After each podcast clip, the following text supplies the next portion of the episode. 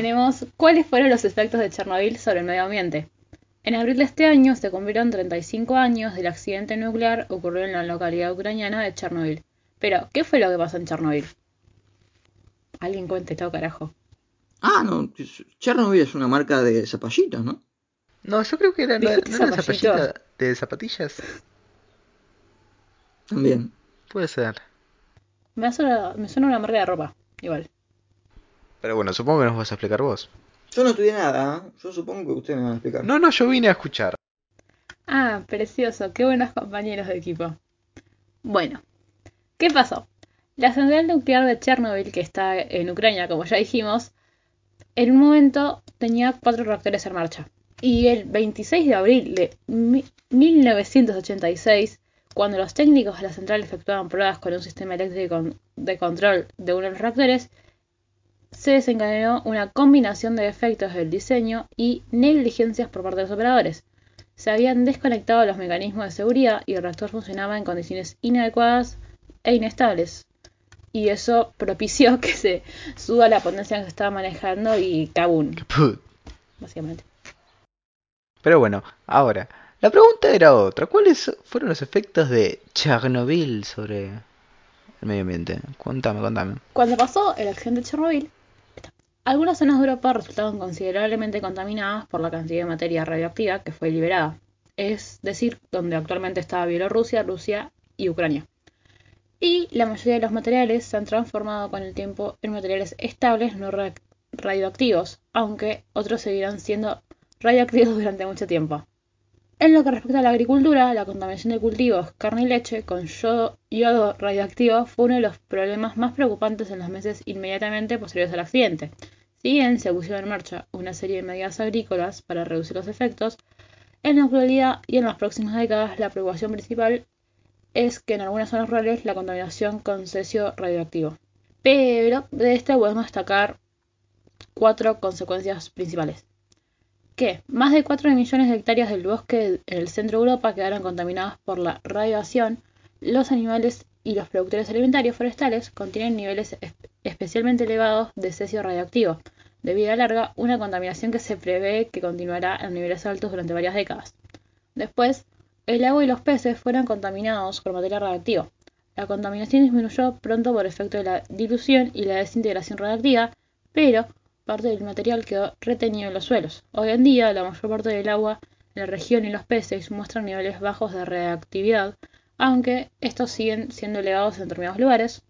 La tercera, el accidente afectó de forma inmediata a las plantas y animales que se encontraban dentro de un radio de 30 kilómetros. Produjo un incremento Hay un la tema de Calamaro que se llama eh, radioactividad, actividad, radio. No, no escucho Calamaro, Mildis. No. Igual antes era mejor, Calamaro. Puede ser.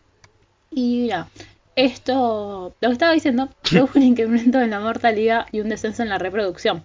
Todavía hoy se conocen casos de anomalías genéticas en plantas y animales. Con el paso de los años, a medida que los niveles de radiactividad descendieron, las especies vegetales y animales empezaron a recuperarse y las zonas han logrado convertirse en una reserva de la biodiversidad. Y por último, las zonas urbanas cercanas al reactor resultaron considerablemente contaminadas y fueron evacuadas con rapidez. Después del accidente, la contaminación superficial ha, ido disminuyendo y los niveles de radiación detectados en el aire en la mayoría de estas zonas son en la actualidad los mismos que antes del accidente. A la conclusión que podemos lograr llegar es que a pesar de lo dañino que fue, quedó demostrado que el accidente nuclear fue mucho menos destructivo para el ecosistema local que para la humanidad.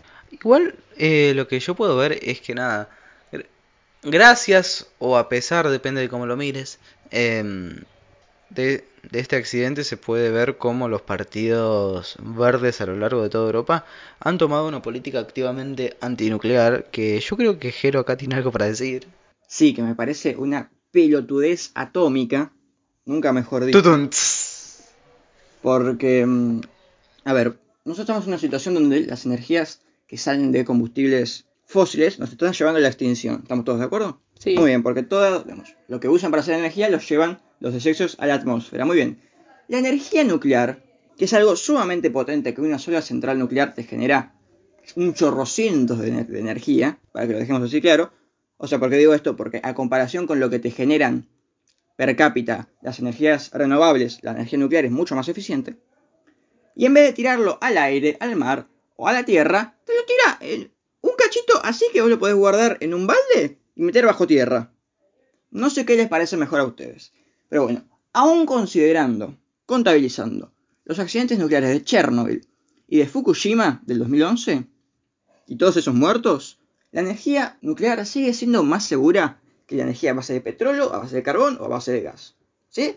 Entonces, los que dicen, no, porque nosotros queremos vivir todo del agua, del aire, del solcito y no de energía nuclear, que es mala, mala, mala. Son unos nenes de 6 años que no terminaron el primario, ¿sí? Muy bien. Uh, polémico. Cualquier persona que googlee, que busque información en serio sobre la energía nuclear, eh, va a terminar teniendo la misma posición que yo. Porque los miedos que se tienen de, ¡ay no! ¡Reactor nuclear! Eh, son miedos de gente que no sabe, ¿sí? Sí, porque esto, hay, hay tres cosas que me ponen re mal en la vida. Una es este tema.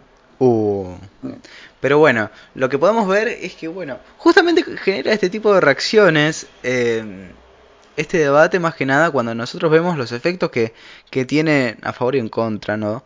Esta energía. Y cuando nos ponemos a considerar verdaderamente cuáles son los pros y los contras de, eh, de bueno, de esto, hay visiones que justamente van a considerar que, es positiva, como la de Jero, y hay visiones que van a considerar que es negativa, como bueno, como bien marcábamos, la mayoría de los partidos verdes sí, europeos. Visiones que están mal, digamos, ¿no? Está bien, está, va, va.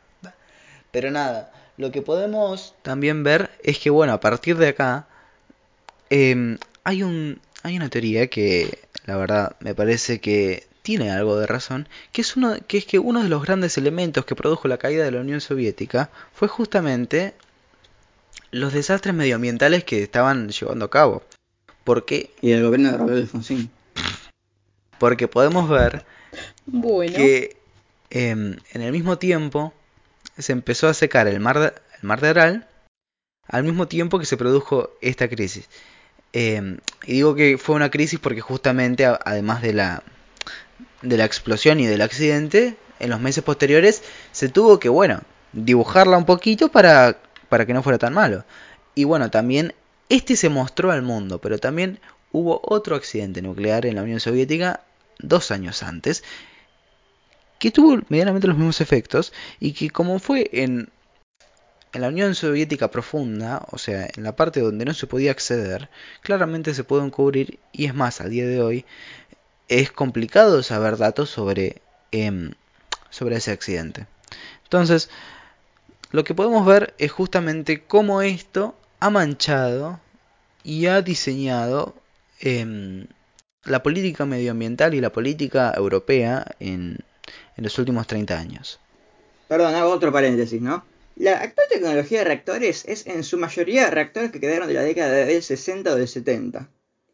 Sí, entonces ustedes piensen, si estos 50 años de evolución científica, que como sabemos la evolución científica es exponencial, esto que quiere decir que cada vez generamos tecnología más rápido, imagínense la tecnología de reactores nucleares que podríamos construir ahora. De hecho, hay un proyecto encabezado por nuestro dios Bill Gates de reactores nucleares de onda que son un 70% más eficientes que los actuales. Nada, yo los dejo ahí, yo se los dejo ahí, ustedes Está bien, está bien. Es el, el documental de Steve Jobs, el último capítulo se entera de energía nuclear. Bueno, lo que podemos decirles Toma es que dentro de todo vayan dejándonos que opinen, busquen, interésense por el tema y seguiremos informando de este tipo de cuestiones en el mes del medio ambiente.